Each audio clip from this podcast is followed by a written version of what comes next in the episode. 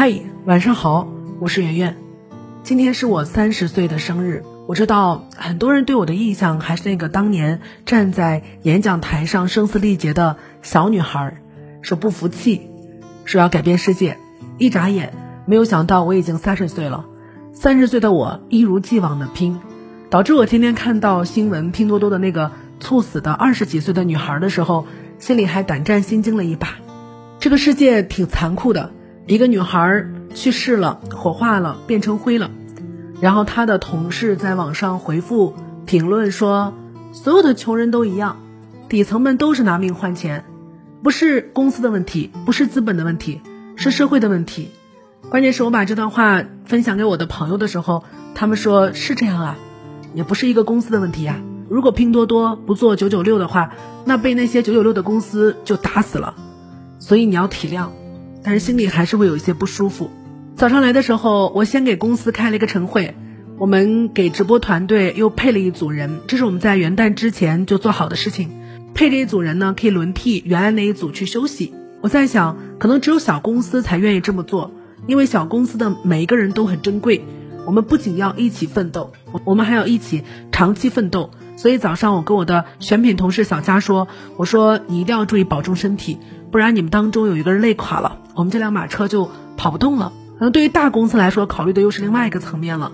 每个螺丝钉都可以被换掉，那为什么不把这个螺丝钉用到极致呢？你说这是资本的压榨吗？这好像是这个逐利的世界的规则。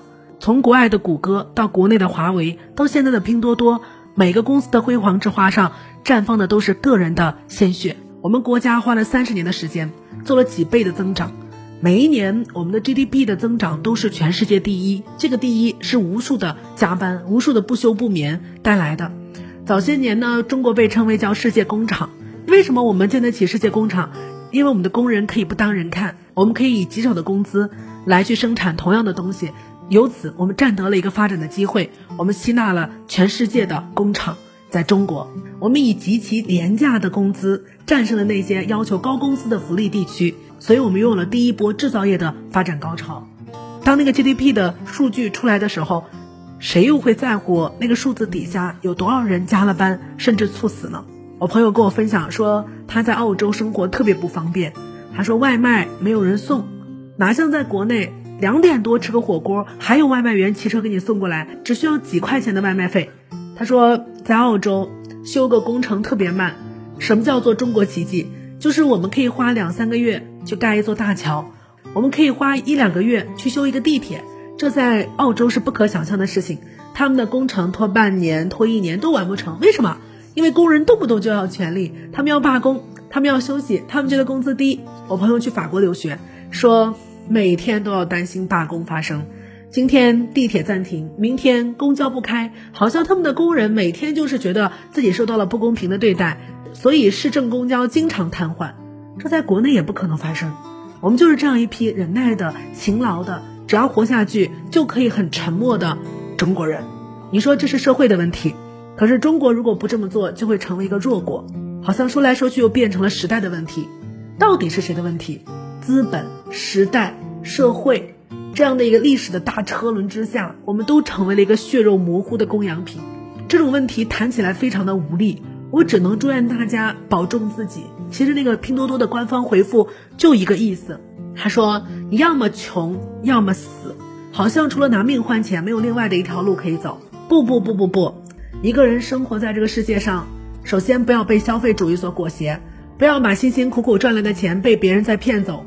一定要保存足够多的钱，保证生存，拥有选择权。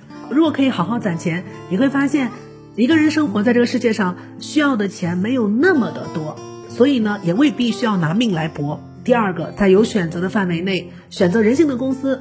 你知道最怕的是什么吗？不是拿命换钱，是命丢了，钱没有换来。有人分析这个拼多多的女孩，说她每个月的工资特别低，五千块钱还是多少？她每天晚上一点半下班。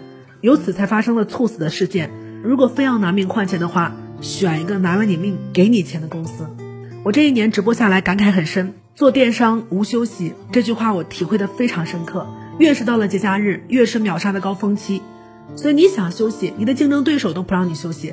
我们元旦休息了三天，回来发现世界变了，又有人在节假日做了大动作，一举抢得了电商销售的第一名，那一刻心里好紧张，好紧张，好紧张。